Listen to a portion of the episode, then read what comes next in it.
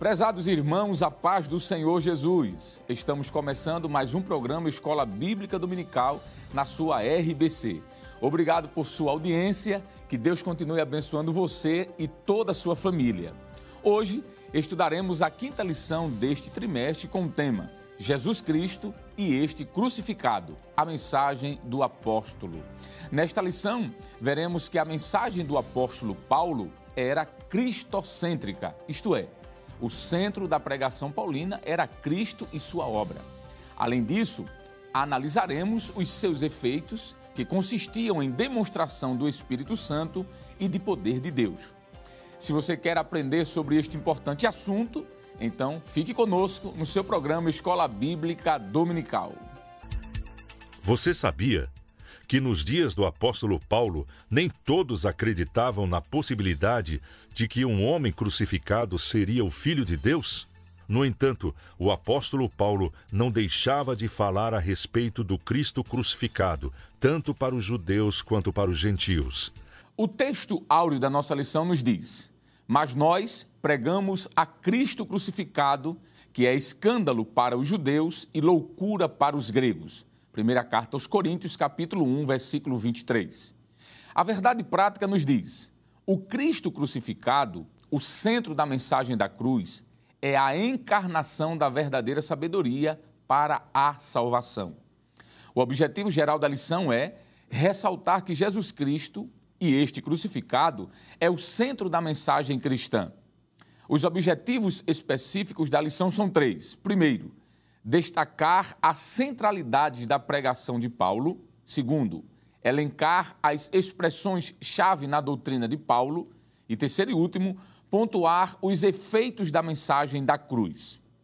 A leitura bíblica em classe para a lição de hoje está em 1 Coríntios, capítulo 1, versos 18 a 25 e capítulo 2, versículo 1 a 5. Acompanhe conosco. Porque a palavra da cruz é loucura para os que perecem, mas para nós, que somos salvos, é o poder de Deus. Porque está escrito: Destruirei a sabedoria dos sábios e aniquilarei a inteligência dos inteligentes. Onde está o sábio? Onde está o escriba? Onde está o inquiridor deste século? Porventura não tornou Deus loucura a sabedoria deste mundo?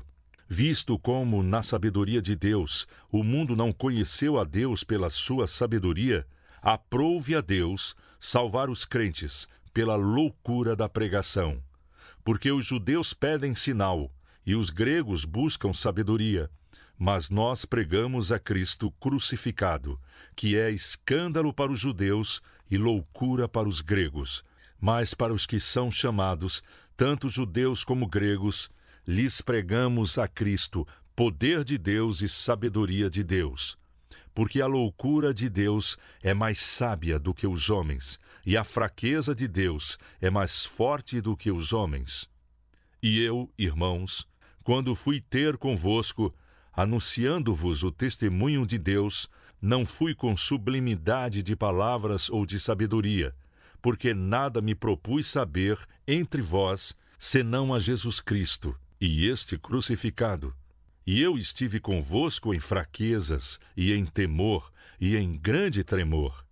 A minha palavra e a minha pregação não consistiram em palavras persuasivas de sabedoria humana, mas em demonstração do Espírito e de poder, para que a vossa fé não se apoiasse em sabedoria dos homens, mas no poder de Deus. Para comentar a lição de hoje, contamos mais uma vez com a participação do presbítero Jonathan Lucena. Paz do Senhor, presbítero. A paz do Senhor, evangelista Alessandro. Amém, companheiro. Também contamos com a participação do professor Jonas Santana. Paz do Senhor, professor Jonas. Paz do Senhor, evangelista Alessandro. Amém, querido. Muito bem. Meus irmãos, hoje nós estamos comentando, estamos iniciando, na realidade agora, a lição de número 5, que fala sobre Jesus Cristo e este crucificado a mensagem do apóstolo. É, nos dias de Paulo, é, nem todos acreditavam né, na possibilidade de um homem crucificado ser o filho de Deus. A verdade é que para os judeus isso era pura blasfêmia e para os gregos isso era uma loucura. Mas nem por isso o apóstolo Paulo deixou de pregar esta mensagem, uma mensagem cristocêntrica, onde Jesus é o centro da mensagem. Quando a gente começa a olhar para o nosso contexto, por exemplo, nós vamos perceber que nos dias atuais é muito comum diversos tipos de mensagens em alguns púlpitos, como, por exemplo, a chamada mensagem de autoajuda, não é? substituindo a mensagem da ajuda que vem do alto. É comum hoje, por exemplo, os coaches gospel, me permite usar essa expressão, estarem nos púlpitos da igreja trazendo palavras de aconselhamento, mas também palavras que se distanciam de alguma forma, em alguns casos, bem distante do Evangelho. A palavra da teologia da prosperidade, por exemplo, e tantas outras coisas, não é, presbítero Jonathan? Mas quando nós olhamos para o apóstolo Paulo, percebemos de que o centro, o cerne da mensagem de Paulo era a pessoa de Cristo. Ele fez questão de dizer isso e deixar muito claro. E Paulo vai falar sobre a divindade de Jesus, a messianidade de Jesus, a humanidade de Jesus. Sempre Jesus era o centro. Seja o Jesus humano, seja o Jesus divino, seja o Jesus Messias, ele era o centro da mensagem. Falando sobre isso, o que é que a gente poderia falar, por exemplo, sobre a humanidade de Cristo? Será que o apóstolo Paulo, em sua pregação cristocêntrica, falou sobre este, este aspecto da pessoa de Jesus? Com certeza, evangelista. É muito pertinente a afirmação que o senhor faz em relação a dizer de que sempre, desde o início, né, a mensagem de Paulo foi marcada por este viés, sempre apresentando a pessoa de Cristo. Uhum. É interessante, por exemplo, destacarmos quando ele escreve a sua segunda carta aos Coríntios, no capítulo 4, o versículo de número 5, ele vai também lembrar a igreja de Corinto de que ele sempre fez questão de destacar na sua mensagem não a sua própria pessoa, não se autodestacar, se autopromover. Uhum. Como é comum, como o senhor fez menção, hoje, na atualidade, pessoas que se aproveitam de oportunidades para elevar o seu nome. A importância Isso. é destacar, buscar seguidores, ser aplaudido, estar debaixo dos holofotes. Mas Paulo, por exemplo, em 2 aos Coríntios, capítulo de número 4, e o versículo 5, ele vai dizer o seguinte: Porque não nos pregamos a nós mesmos, mas a Cristo Jesus, o Senhor, e nós mesmos somos vossos servos por amor de Jesus. Veja que a preocupação dele sempre foi apontar para a pessoa de Cristo. E nessa, nessa empreitada, vamos dizer, nessa missão, nessa vocação, que foi o tema da lição passada, ele fez questão de destacar, entre outras coisas, a humanidade de Cristo. Isso. E isso ele fez com muita frequência e, vamos dizer assim, algo tão evidente que a própria conversão dele foi marcada, após a sua conversão, sobre esta sensibilidade. E é bom lembrar por exemplo, já meditamos a respeito desse uhum. texto, mas em Atos, por exemplo, capítulo de número 9, nos é dito de que já em Damasco, após a sua conversão, eh, Saulo já pregava a Jesus. Uhum. Em Atos, capítulo de número 9, versículo 19 e 20, diz o seguinte: E tendo comido, ficou confortado. E esteve Saulo alguns dias com os discípulos que estavam em Damasco. Aí o versículo 20 diz assim: E logo nas sinagogas pregava a Jesus. E eu queria parar aqui, porque quando diz que pregava a Jesus, a gente sabe que o nome Jesus diz respeito à pessoa humana do, uhum. de Deus, não é? Jesus é o nome que foi dado ao Cristo, que é o Messias, mas veja que ele prega a Jesus, está apontando para a sua humanidade. Em Gálatas capítulo 4, versículo 4, a gente percebe que Paulo sempre frisava a humanidade de Jesus, quando ele vai dizer, inclusive, de que ele nasceu de mulher, debaixo da lei, Isso. no tempo determinado, como o próprio texto diz em Gálatas 4 e 4. Mas vindo à plenitude dos tempos, Deus enviou seu filho, nascido de mulher, isso fala da humanidade, nascido sob a lei. Ele possuía um corpo, Paulo faz questão de destacar isso também, Colossenses capítulo 2, versículo de número 9, uhum. quando diz que nele habita corporalmente toda a divindade, ou seja, toda a plenitude da divindade. Foi chamado literalmente de homem, Paulo faz questão de destacar isso também. Isso está em Romanos, capítulo 5, isso. versículo de número 15, quando Paulo diz muito mais a graça de Deus e o dom pela graça que é de um só homem, e ele vai enfatizar Jesus Cristo. E ele defendia, né, de forma veemente, de forma apaixonada, podemos até dizer, mostrando que ele não era apenas um personagem histórico, um revolucionário, um sábio, mas que este homem também é Deus, que é um outro aspecto da sua mensagem. Uhum. Mas respondendo sua pergunta, desde o início, quando Saulo entende que Deus tinha uma vocação específica, a mensagem dele sempre foi, entre outras coisas, apontar para a humanidade do Cristo. Pois não. É, o versículo do capítulo 9 de Atos, versículo 20, o senhor leu aí na versão corrigida, diz como, presbítero, mais uma vez? E logo nas sinagogas pregava a Jesus. Nós tínhamos parado até aí, mas Isso. o versículo continua dizendo que este era o Filho de Deus. Muito bem. A versão que eu estou em mãos no momento é a versão corrigida da Sociedade Bíblica Trinitariana. Diz assim: E logo nas sinagogas pregava a Cristo. Veja, fala sobre a messianidade, que este é o Filho de Deus. Fala também de um aspecto bem interessante. Eu achei é, muito pertinente essa, esse versículo.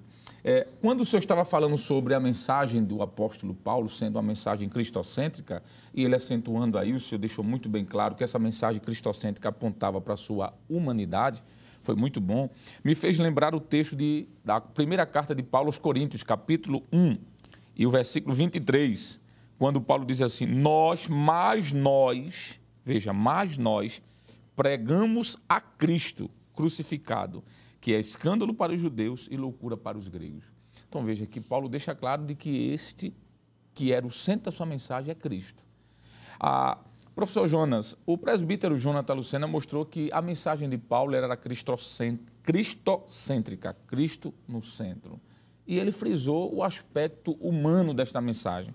Mas parece-me também que o apóstolo Paulo não somente frisou na sua mensagem central como Cristo o seu aspecto humano, mas também o seu aspecto divino. Com certeza, ministro. E é bem curioso esse, esse lado da pregação do apóstolo Paulo. Como o senhor já vem afirmando, e nosso presbítero também, que é, a mensagem é cristocêntrica. Então, quando ele fala que Cristo é o centro, ele olha para a humanidade de Jesus, mas ele consegue ver também aquilo que sempre incomodou os judeus porque lá no capítulo 5, de, capítulo 5 do livro de João, em versículo 18, isso. diz assim o texto: Por isso, pois, os judeus ainda mais procuravam matá-lo, porque não só quebra, é, quebrantava, ou quebrava o sábado, mas também dizia que Deus era seu próprio Pai, fazendo-se igual a Deus. Isso. Aí, quando Paulo, após a sua conversão, quando tem Cristo como sendo o centro da sua mensagem, ele mostra que Jesus é um 100% ou melhor assim, plenamente homem, mas começa a mostrar que Jesus é plenamente Deus. Que essa mensagem, por sinal, incomodou muitos aos judeus na época. Isso. Não é à toa que a mensagem da cruz, né, dentro dessa perspectiva paulina, vai ser considerada loucura para alguns. Isso. Loucura, porque ele está mostrando a divindade. Agora, onde é que tem alguns versículos bíblicos que possam mostrar de maneira clara essa, essa fala do apóstolo São Paulo dizendo, ele é plenamente Deus? Um dos versículos está registrado no capítulo 20 de Atos Atos dos Apóstolos, uhum. e o versículo 28, veja que coisa interessante, o apóstolo São Paulo diz assim: Olhai, olhai pois, por vós e por todo o rebanho, sobre que o Espírito Santo vos constituiu bispo, para a paz sentar de a igreja de Deus, que ele resgatou com seu próprio sangue, sangue, mostrando que o próprio Jesus aqui, ele é Deus. E Filipenses, que é um texto clássico que o professor da escola Isso. dominical tem que, tem que ler com os seus alunos, lê esse texto, que é Filipenses capítulo 2, lê esse versículo de maneira bem pausada, capítulo 2 do livro de Filipenses e o versículo 6, veja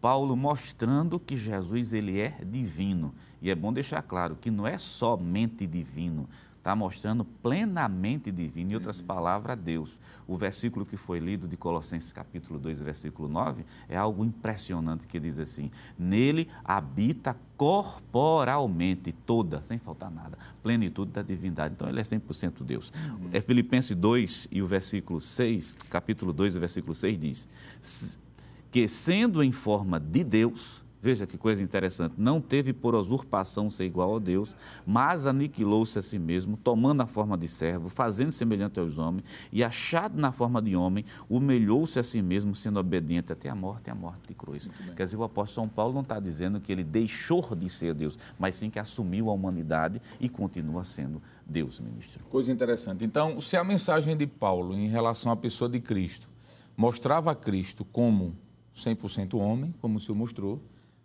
Da mesma forma, ele apresentava essa mensagem cristocêntrica, explicando que Jesus também era 100% Deus. E aí entra na questão da sua messianidade, não é, presbítero? O senhor citou Colossenses 2 e 9, quando Paulo diz, porque nele, em Cristo, habita corporalmente toda a plenitude da divindade. Mas há outro texto em Colossenses que eu gostaria de citar, que é o texto do capítulo 1, versículo 15, que fala sobre Cristo, quando ele diz assim: O qual, Cristo, é a imagem do Deus invisível, o primogênito de toda a criação. E o versículo 19 do mesmo capítulo diz assim: Porque foi do agrado do Pai que toda a plenitude, olhe, toda plenitude habitasse nele, em Cristo. Então a mensagem de Paulo era cristocêntrica, apontando para Cristo como homem, a mensagem de Paulo era cristocêntrica, apontando Cristo como Deus, e ela era cristocêntrica, apontando ele como Messias. Com certeza, pastor. Então, e que acontece? Nós percebemos, por exemplo, de que quando lemos o primeiro capítulo e o segundo da primeira carta aos Coríntios, é muito recorrente também. Paulo, além de apontar, por exemplo, chamando né, de Jesus, também aponta para o título, que isso. é diz respeito à sua messianidade. É bom frisar isso. Quando Paulo chama Jesus Cristo, Cristo não é o sobrenome. Não é? Isso, isso. está apontando para a sua messianidade. E interessante é que, além de ele afirmar e lembrar isso nesses dois capítulos, o próprio Paulo, quando chegou na cidade de Corinto, uhum. desde o início era a mensagem que ele anunciava. Isso. É interessante o professor também aproveitar em sala de aula estar lendo Atos, capítulo de número 18, que consideramos ser interessante. Por quê? Porque foi exatamente nesse momento em que Paulo chegou na cidade de Corinto para evangelizar, para pregar a palavra do Senhor. Diz que ele saiu de Atenas, está em Atos 18, versículo 1, e chegou a Corinto. Ele, ao chegar na cidade de Corinto, ele encontra um casal, Priscila e Áquila, uhum. que são judeus, Isso. pertencem, têm a mesma profissão que Paulo tem, e ali eles estão juntos. E o versículo de número 4 diz que todos os sábados disputava na sinagoga e convencia a judeus e gregos. Observe aqui, isso aqui é o início da igreja em Corinto. O versículo de número 5 diz assim: Quando Silas e Timóteo desceram da Macedônia, foi Paulo impulsionado pela palavra. Olha a motivação de Paulo aqui: impulsionado pela palavra, testificando aos judeus que Jesus era o Cristo. Então, aquilo que ele vai dizer em 1 Coríntios, na sua epístola, é exatamente apenas lembrando isso aqui, algo que era central na sua mensagem, que é a sua messianidade, que Cristo, de fato, este que é homem, este que é Deus, ele veio com o propósito de salvar. Claro que isso vai trazer controvérsias, porque para os judeus vai ser inaceitável entender de que o Messias virá uhum. e precisará morrer, dar a sua vida, não é? E isso vai trazer algumas dificuldades, o que Paulo vai estar tratando e que vai ser mencionado também no comentário desta lição. Mas além da humanidade, além da divindade, um aspecto principal da mensagem de Paulo é mostrar a messianidade de Jesus. E falando sobre a messianidade de Cristo, pegando aqui um gancho, presbítero, na sua fala, tem dois outros versículos que eu acho muito pertinente o professor anotar para mostrar que a mensagem de Paulo era cristocêntrica no sentido de mostrar Cristo como Messias, como o senhor bem disse capítulo 9 de Atos dos Apóstolos e o versículo 22, quando ele chega em Damasco, interessante que isso foi logo depois da sua conversão, né? Paulo não foi pregar a história de carochinhas, como diz aqui no Nordeste, né? Contar a história do vizinho. A mensagem de Paulo era central. No início da sua fé, veja o que é que diz versículo 22, 9 e 22 de Atos. Saulo, porém, se esforçava muito mais e confundia os judeus que habitavam em Damasco provando que aquele era o Cristo. Quem é aquele? Jesus. Jesus. Então veja que a mensagem central de Paulo era mostrar a sua divindade.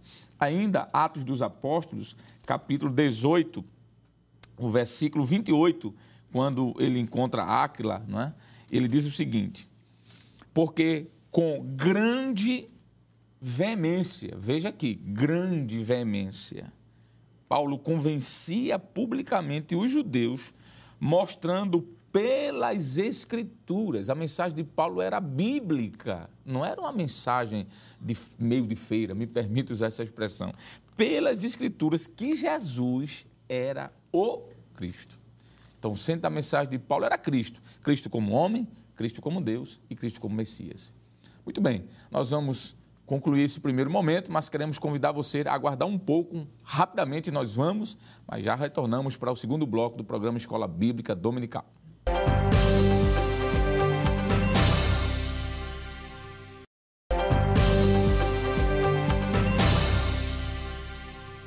Bem, queridos irmãos, estamos de volta no seu programa Escola Bíblica Dominical, comentando hoje a quinta lição com o tema Jesus Cristo e este crucificado, a mensagem do apóstolo. No primeiro bloco, nós comentamos de que a mensagem de Paulo ela era cristocêntrica. E dentro dessa sua mensagem, onde Cristo é o centro, nós falamos como Cristo sendo o homem, Cristo como sendo o próprio Deus e a messianidade deste Cristo, não é? que é o Messias. E agora, presbítero Jonathan Lucena, nós vamos retornar falando um pouquinho sobre esta mensagem que Paulo pregava e esta sua cristocentricidade é muito clara, não só naquilo que Cristo foi, homem, Deus e Messias, mas naquilo que Cristo fez, a obra de Cristo no Calvário. Antes do seu responder, é, o capítulo 1 de Coríntios, da sua primeira carta, versículo 17, Paulo faz questão de dizer que ele não foi chamado para batizar, mas para pregar a mensagem da cruz de Cristo, para que essa mensagem não fosse vã. Veja que ele se importava muito com a mensagem de Cristo. No versículo 18, por exemplo, ele vai falar sobre a palavra da cruz. Quando nós continuamos lendo esse texto, no versículo de número 23, ele vai dizer: Mas nós pregamos a Cristo crucificado adiantando ainda um pouco a mensagem do capítulo de número 1, é, que Paulo escreve aos Coríntios, ele vai frisar mais uma vez no versículo de número 24: pregamos a Cristo. Veja, versículo 17, versículo 19, versículo 22, versículo 24, e ele continua falando sobre esta mensagem que era a pessoa de Cristo. Em outras palavras, presbítero Jonathan Lucena, Paulo, nesse capítulo 1 de Coríntios, está dizendo: olha, eu tenho muito que falar sobre a pessoa de Cristo. Minha centralidade é a pessoa dele, seja quem ele é, seja o que ele fez. E baseado nesse versículo de número 23, mas nós pregamos a Cristo crucificado. O que a gente pode comentar sobre esta obra de Cristo na cruz a partir da ótica paulina? Pois não, evangelista. É importante destacar, de fato, não é? pelo fato de Paulo, durante todo o seu ministério, ele enfatizou esses aspectos da pessoa do próprio Cristo como sendo humano, Deus e o Messias, mas, sobretudo, aquilo que ele propôs a fazer e de forma pontual. Uhum. Não só durante o seu ministério, curando os enfermos, expulsando, expulsando os demônios, mas, sobretudo, o ápice não é? da sua atuação, que foi a sua morte e, respectivamente, a sua ressurreição. Quando Paulo está falando que ele está pregando a Cristo e este crucificado, está fazendo menção da obra que ele realizou através da sua morte, Isso. o que vai causar um impacto muito grande, não é? tanto para os judeus como também para os gregos, o que Paulo deixa claro aqui. E sobre esta ação, sobre esta obra, é interessante percebermos de que durante por onde Paulo passava, ele sempre fez questão de pregar Cristo e este crucificado, isso apontando para a obra redentora através da sua morte. O caro professor pode, entre outros textos, por exemplo, citar ou ler, principalmente em sala de aula, Atos capítulo de número 13, versículo 28 e também versículo de número 29. Nós temos Atos 17, versículo de número 3, e este versículo eu farei questão de ler, versículos 2 e 3, para entendermos melhor. Em Atos 17, versículo 2 e 3, está escrito assim: E Paulo, como tinha por costume, foi ter com eles. Ele está aqui chegando é? em Tessalônica e também em Bereia, mas principalmente em, na Bereia. E Paulo, como tinha por costume, foi ter com eles e por três sábados disputou com eles sobre as Escrituras. Versículo de número 3. Expondo e demonstrando que convinha que o Cristo padecesse. Veja a ênfase aqui, que era necessário. Quando diz que convinha, isso aponta para uma necessidade. Veja que a morte de Cristo na pregação de Paulo não é acidental, uhum. não é algo, um acidente de percurso, como se o seu ministério não tivesse sido bem sucedido, uhum. o que vai causar exatamente escândalo, principalmente para os judeus. Mas ele diz que o Cristo padecesse e ressuscitasse dos mortos. E este Jesus que vos anuncio, dizia ele, é o Cristo. Ainda em Atos dos Apóstolos, capítulo de número 26, versículo de número 23, Paulo retoma mais uma vez essa mensagem no seu discurso, na sua pregação, na sua mensagem. Uhum. Ele diz em Atos 26, versículo 23, versículo 22 e 23, para melhor compreendermos. Mas alcançando o socorro de Deus, ainda até o dia de hoje permaneço, dando testemunho tanto a pequenos como a grandes, não dizendo nada mais do que os profetas e Moisés disseram que devia acontecer. Isto é, que o Cristo devia padecer e, sendo o primeiro da ressurreição dos mortos, devia anunciar a luz a este povo e aos gentios. Então percebemos, e existem outras passagens, uhum. 1 Timóteo capítulo 2, versículos 5 e 6, Isso. e outros, Isso. que o professor pode perceber de que a mensagem de Paulo, ao anunciar Cristo e este crucificado, está enfatizando a obra que ele realizou através da sua Perfeito. morte. Em 1 Coríntios, capítulo 15, versículos de 1 a 4, e com esse texto eu finalizo essa uhum. minha fala, Paulo vai enfatizar lá, mais uma vez, ao escrever a sua carta aos Coríntios, primeiro, de que a morte de Cristo não foi acidental, era algo que já havia sido previsto pela própria Escritura, desde o Antigo Testamento. Ele vai dizer isso com muita clareza. E também dizer que ele morreu com um propósito, ele morreu para nos substituir uhum. pelos nossos pecados capítulo 15, versículo de 1 a 4 diz: Também vos notifico, irmãos, o evangelho que já vos tenho anunciado, o qual também recebestes e no qual também permaneceis, pelo qual também sois salvos, se o retiverdes, tal como vulo tenho anunciado, se não é que crestes em vão. Versículo 3: Porque primeiramente vos entreguei o que também recebi, que Cristo morreu por nossos pecados, segundo as Escrituras, e que foi sepultado e que ressuscitou ao terceiro dia, segundo as Escrituras. Então eu penso, evangelista Alessandro, uhum. professor Jonas, que é bom o professor aproveitar a oportunidade e mostrar não só o que Paulo dizia a respeito da pessoa, mas sobretudo a obra, e esta obra realizada por meio, por meio da sua morte na cruz do Calvário. Muito bem. É, fica claro então de que Paulo tinha muito que dizer sobre o que Cristo fez na cruz do Calvário. A mensagem dele era Cristo, como já falamos. Só reforçando ainda mais, foi citado o capítulo 1 de Coríntios, 1 Coríntios 1 e 23, quando Paulo disse assim: Mas nós pregamos a Cristo crucificado. Mas no capítulo 2, versículo 2, ele diz: Porque nada me, me propus saber entre vós. Veja que coisa bonita. Porque nada, não existia uma outra mensagem que ocupava a mente do apóstolo. Ele diz: Porque nada me propus saber entre vós, senão qual era o centro da preocupação de Paulo? Ele diz: a Jesus Cristo, este crucificado. A mensagem era esta. Professor Jonas, isso trouxe uma confusão muito grande né? entre os judeus, porque os judeus compreendiam que esse Messias viria como um rei, montado em um cavalo, com um exército, um poder bélico tremendo. E Paulo está falando sobre alguém que foi crucificado, que entrou em Jerusalém montado em um jumentinho, alguém simples. Então, isso foi quase que uma blasfêmia para os judeus, essa mensagem de Paulo, desse Cristo né, que morreu, que foi crucificado. E também trouxe, de alguma forma, uma, um escárnio, uma confusão para os gregos, pois os gregos esperavam um filósofo nos moldes dos pensadores, né? Sócrates, Platão, Aristóteles, alguém imponente, conhecedor, entre aspas, em destaque.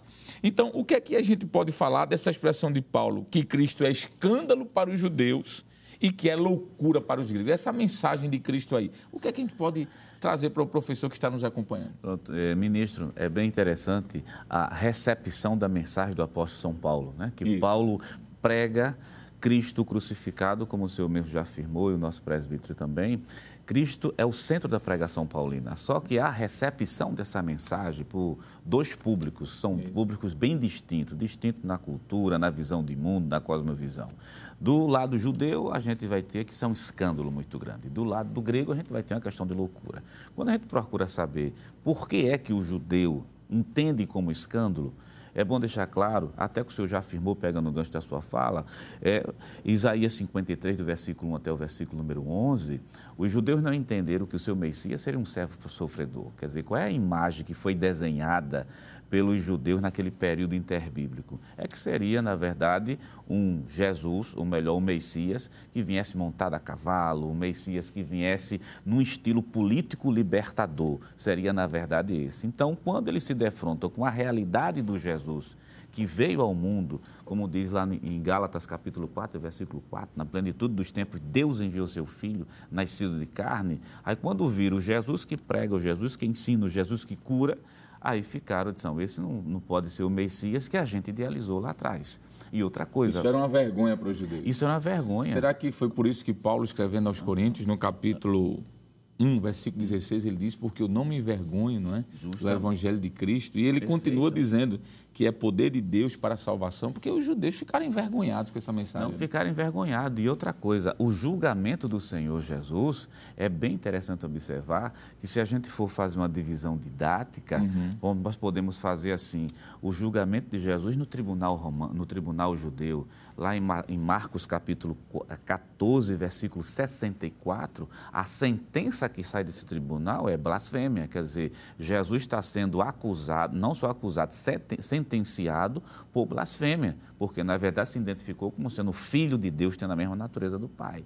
E do tribunal romano, lá em João capítulo 19, versículo 12, se o professor ler, vai perceber que Jesus está sendo sentenciado por esse tribunal como por sedição, ou melhor, por motim, por revolta, se constituindo um rei, como se estivesse disputando o lugar, ou melhor, querendo derrubar justamente é César. Então a gente tem o quê? Um Jesus que sai do tribunal como blasfemador judeu. Um Jesus que sai de um tribunal romano por sedição. Então, para o judeu, isso se constituía, na verdade, um, um escândalo. Por isso que Paulo disse, olha, a mensagem da cruz para o judeu ela, é, ela vai ser um escândalo. É, é bem interessante, ministro, antes de concluir minha fala, capítulo 1, versículo 23 diz: Mas nós pregamos a Cristo Isso. crucificado, que é escândalo para o judeu. Essas são as razões, né? Isso. Porque se tornou escândalo para os judeus. E loucura para os gregos. Mas para os que são chamados, tanto judeus como gregos, lhe pregamos a Cristo, poder de Deus e sabedoria de Deus. O senhor afirmou uma coisa que é importante professor da escola dominical, já para responder a segunda parte da sua pergunta sobre a questão do por que loucura para os gregos. É bem interessante observar que dentro da cultura grega, daquela mitologia, existia uma diversidade de deuses, mas a ideia de ressurreição não era uma coisa comum para eles. Por isso é uma coisa, é uma coisa, era como se fosse uma loucura. Primeiro a visão de um homem que não era um filósofo, não tinha um sistema teórico sofisticado, aquilo que o, que o, o, o grego estava acostumado a ouvir. Aí vem Jesus pregando com uma linguagem simples, se utilizando de recursos do dia a dia para trazer ensinamentos uhum. profundos. Isso, isso para o grego era uma verdadeira loucura. E depois falar de ressurreição, lá no capítulo 17 de Atos Apóstolos, quando Paulo está na Europa, algo disser assim, ele fala, tal, ele fala acerca de um, de um Jesus, um tal de um defunto. Quer dizer, veja a maneira como Jesus ele é, é visualizado. Aí Paulo diz, tudo bem, é loucura para os judeus, ou melhor, é escândalo para o judeu, loucura para os gregos mas mesmo assim, independente da recepção, nós pregamos a Cristo, Cristo, crucificado. Por quê? Porque Cristo vai ser justamente aquilo que o judeu precisa. Uhum. E Cristo também vai ser aquilo que o romano precisa. Isso. Então, se quer sabedoria, a sabedoria está em Deus. Se quer poder, se o judeu quer poder, o poder está em, está em Jesus. Se quer sabedoria, a sabedoria está no centro, que Muito é o Senhor bom. Jesus. E eu penso também aqui, quero compartilhar o meu pensamento com os senhores, e aí se passar no crivo, tudo bem, senão os senhores me ajudam, não é? Essa ideia dos judeus ser loucura, Jesus ser para os gregos loucura, pregação de Cristo, não é? Eu penso que se dá também, professor Jonas e presbítero Lucena, pela simplicidade como Cristo veio. Porque quando você olha para o sistema romano, o sistema grego, melhor dizendo, os filósofos eram homens da alta sociedade. Primeiro, eram homens ricos, de posição destacada na sociedade, eram pessoas, como já falamos aqui, imponentes, não é? de destaque, estava no centro do pensar. Aí Mateus capítulo 5, versículo capítulo 21, versículo 5 diz assim: Dizei à filha de Sião: Eis o teu rei, vem aí. Manso. Manso aqui quer dizer simples, pobre. Assentado sobre uma jumenta e sobre um jumentinho, filho de animal de carga. É loucura mesmo dizer que este aqui, na mente dos judeus, na mente dos gregos, quer dizer, se poderia comparar aqueles pensadores. Quando a gente olha, por exemplo, para é, Lucas 2 e 7, a gente vai ver ele nascendo numa manjedoura. Espera aí, você quer pregar sobre este homem que nasceu na manjedoura? no mundo grego, os filósofos nasciam entre os ouros, as pratas preciosas, né?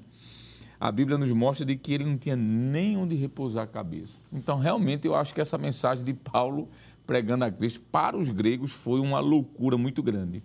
Agora, presbítero Jonathan Lucena, no próximo bloco, a gente vai falar sobre os efeitos da pregação de Paulo cristocêntrica, né? Mas antes de entrar nesse assunto, pegando aqui um pouquinho de cada um que vocês disseram, parece que isso se compara muito bem a hoje o que a gente vive, né? Quando os crentes vão pregar a mensagem de Cristo, em alguns lugares parece ser escândalo. Por isso que Paulo disse: Eu não me envergonho de pregar a Cristo. Mesmo que para vocês isso seja um escândalo, eu não me envergonho, porque eu sei que esta mensagem é a mensagem verdadeira. Né? O que é que o senhor poderia comentar ainda sobre isso que a gente já apresentou aqui da lição, sobre a mensagem de Paulo na pessoa de Cristo? Pois não, evangelista. É, o fato de a mensagem, vamos dizer assim, aos olhos dos gregos principalmente, ser muito simplista na, no ponto de vista deles, isso trouxe uma dificuldade muito grande de aceitar como eles eram muito corriqueiros e em busca de novidades, de ouvir pessoas que tinham facilidade de oratória, inclusive nas cidades gregas, e em Corinto não era diferente, tinha a Ágora, né, onde as pessoas se reuniam com esse propósito de ouvir palavras. Tanto é que Paulo, sabendo disso, ao chegar lá, e ele vai dizer isso também em 1 Coríntios capítulo 2, dizendo que a palavra dele, a sua pregação, não consistiram em palavras persuasivas de sabedoria humana, que era o que eles tinham estabelecido Isso. como critério do que deveria ser considerado, mas ele diz, mas de sabedoria, mas em demonstração do espírito e de poder, para que a vossa fé não se apoiasse em sabedoria dos homens, mas no poder de Deus. Versículo Trazendo 4 e 5. 4 e 5, perfeitamente. E trazendo isso para a nossa realidade, como o senhor falou, que é muito comum hoje, igualmente, pessoas resistirem. Isso. É muito natural. Por exemplo, aos irmãos que nós que estamos envolvidos, evangelizando, pregando o evangelho, os irmãos que saem a campo no domingo à tarde, na é, campanha evangelizadora, é muito comum aqui e acolá nós, ao apresentarmos o plano da salvação e a pessoa dizer assim, mas o que é que eu preciso fazer? Não, você só precisa crer. Mas eu não preciso fazer mais alguma coisa? Não, apenas crer. E isso traz dificuldades porque dentro do critério pessoal, a salvação tem que ser fabricada, tem que ser conquistada, tem que ser por algum mérito humano. E a salvação é plenamente mérito da pessoa de Cristo e esse que deu a vida. Agora, lembrando, quando Paulo disse, e este crucificado, não é este crucificado que permaneceu morto, mas é crucificado, digo, e ressuscitado ao terceiro dia, mostrando a sua grandeza, mostrando a sua soberania e a garantia da vida eterna por meio da fé nele. Muito bem, então nós estamos concluindo aqui o segundo momento mas queremos convidar você a permanecer aí já já nós retornaremos comentando a quinta lição.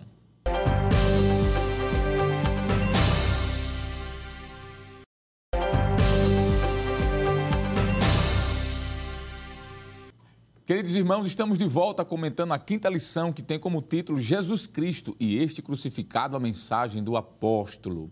Vamos retornar aqui com os nossos companheiros que estão comentando a lição é, professor Jonas, a gente no bloco passado, o presbítero citou aqui dois textos que eu achei muito pertinentes, eu acho que poderíamos falar um pouquinho sobre ele ainda.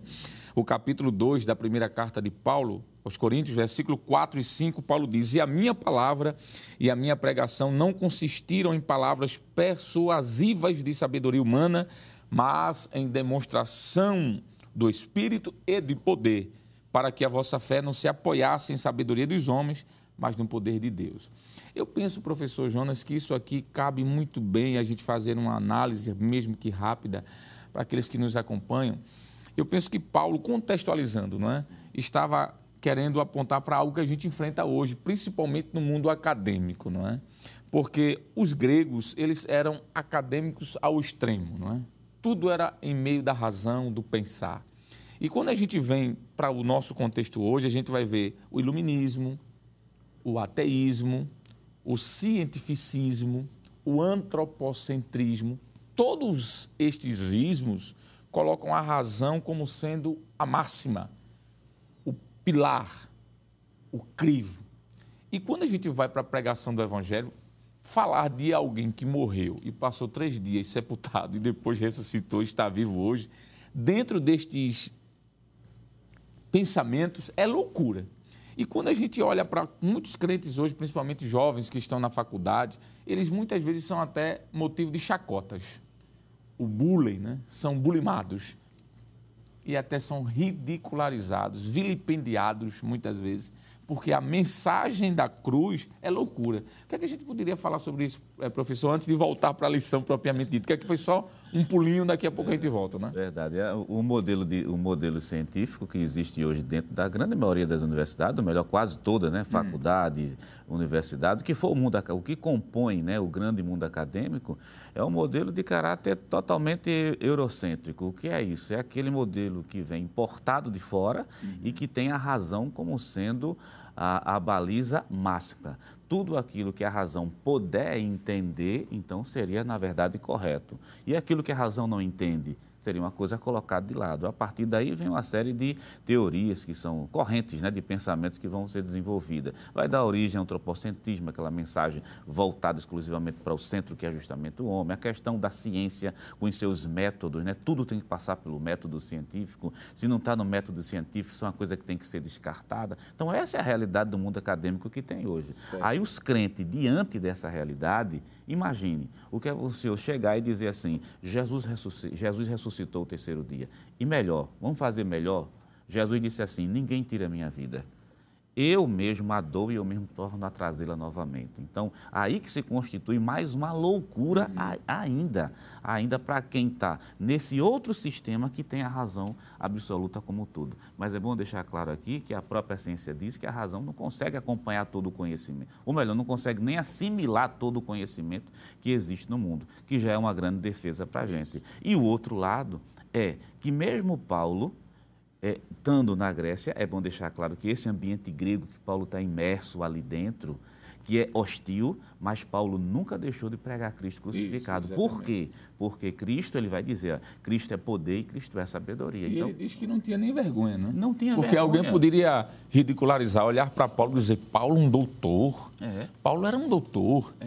pregando uma mensagem dessa. Eu acho, ele deveria ter vergonha. Paulo disse, eu não me envergonho, né? Porque eu sei que essa mensagem é poder de é, Deus. É poder, é poder de Deus, não, não tem como. E hoje, qual é a postura, né? Diante de tantos ismos que a gente tem, né? Copiar Paulo, né, professor? Copiar Paulo. Não ter vergonha de pregar esse evangelho. Não é né? é dizer que Paulo disse, não tenho vergonha, porque é poder, de Deus. porque é sabedoria de Deus. É justamente essa postura paulina que a gente tem que ter diante do mundo acadêmico que geralmente gera o respeito e gera Isso. realmente referência. Muito bom, muito bom, exatamente.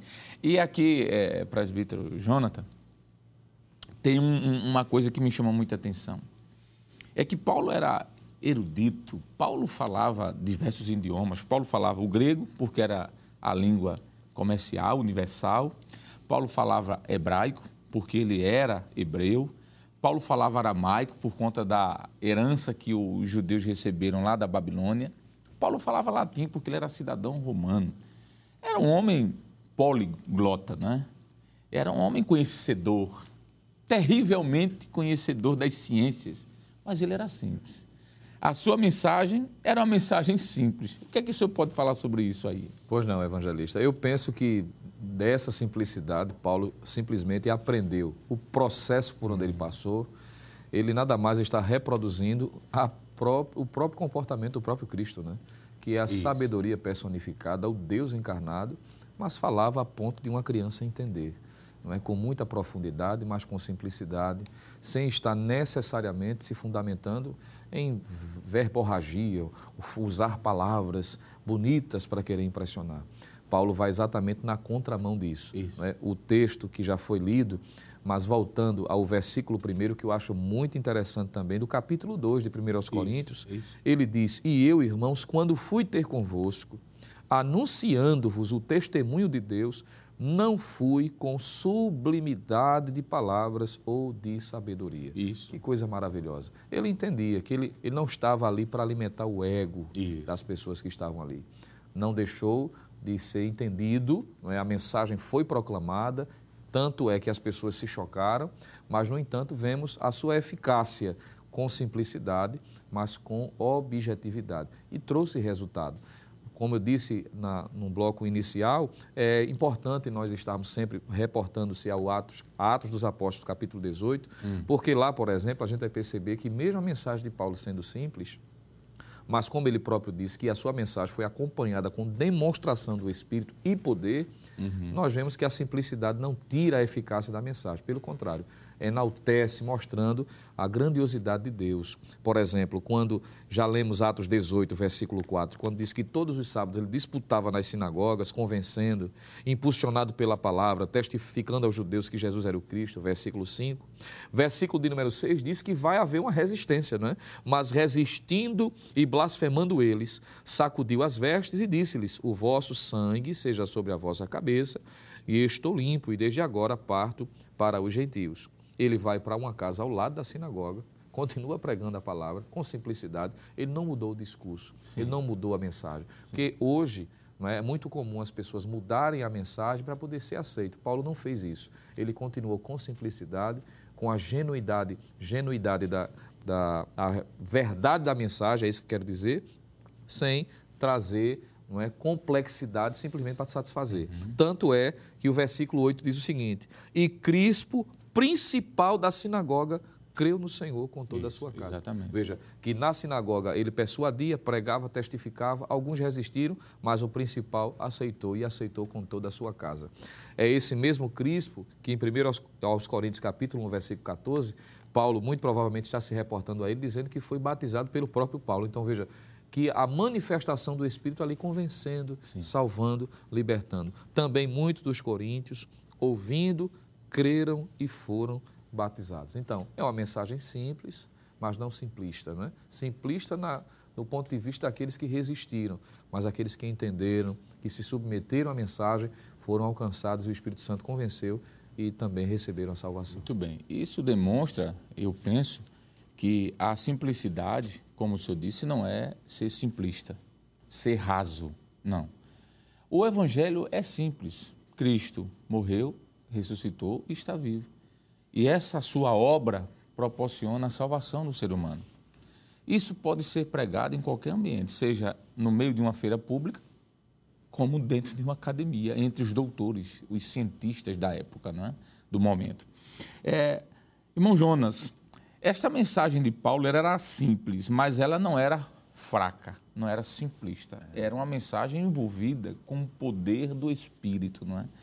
O capítulo 15, que ele escreve aos Romanos, versículo 19, ele diz que pelo poder dos sinais e prodígios e pela virtude do Espírito de Deus, de maneira que desde Jerusalém e arredores até o Ilírico tenho pregado o Evangelho de Jesus Cristo. Veja que a mensagem de Paulo era o Evangelho de Jesus Cristo. Então era simples, mas não faltava poder, não faltava virtude.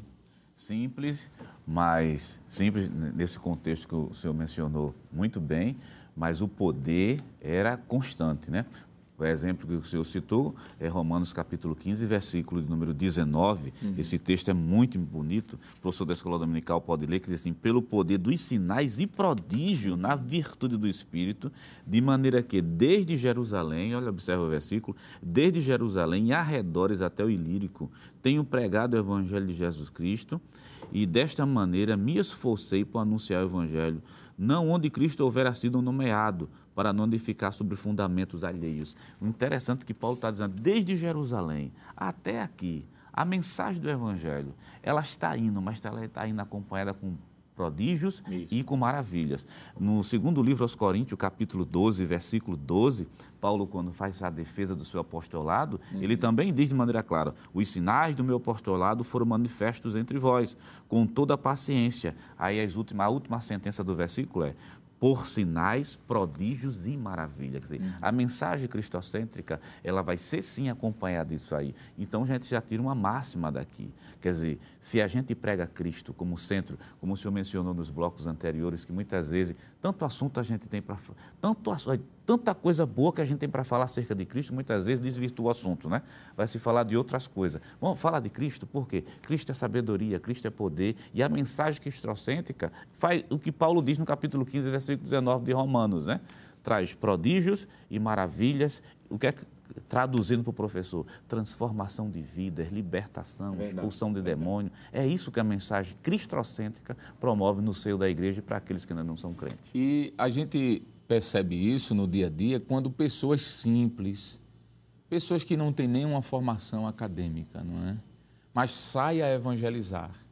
E quando está pregando o evangelho de Cristo, não é outra mensagem, Deus muitas vezes opera milagres, curas, é? pessoas são curadas, pessoas são libertas. Isso é a mensagem.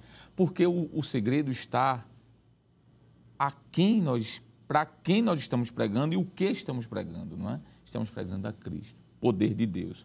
É, essa mensagem poderosa que Paulo pregava, ele disse isso na sua segunda carta aos Coríntios, né? quando ele disse não que sejamos capazes por nós mesmos de pensar alguma coisa como se de nós mesmos, mas a nossa capacidade vem de Deus. Falando sobre essa mensagem, presbítero Lucena, eu posso dizer que esta mensagem cristocêntrica de Paulo era apenas para alguns, os eleitos, era para todos, a mensagem de Cristo. O que é que o senhor pode dizer sobre isso? Pois não, evangelista. É, essa mensagem poderosa, né? ela é uma mensagem que é direcionada a todas as pessoas, uhum. sem exclusividade, sem ser necessariamente direcionada a uma elite, a pessoas específicas. Quando lemos em todo o livro de Atos dos Apóstolos, percebemos isso, em especial no capítulo 18, já que estamos tomando como base da lição 1 Coríntios capítulos 1 e 2. E Paulo não fez acepção de pregar. E, como eu disse numa fala anterior, a mensagem dele era a mesma direcionada aos judeus, a mensagem dele era a mesma direcionada aos gentios, aos gregos de uma forma geral. A diferença é a recepção, não é? Porque o poder não residia necessariamente em Paulo, o poder estava na mensagem, e aí faz a diferença. É uma, uma ótima oportunidade, por exemplo, de motivarmos os nossos irmãos, independente a quem está sendo dito, não é?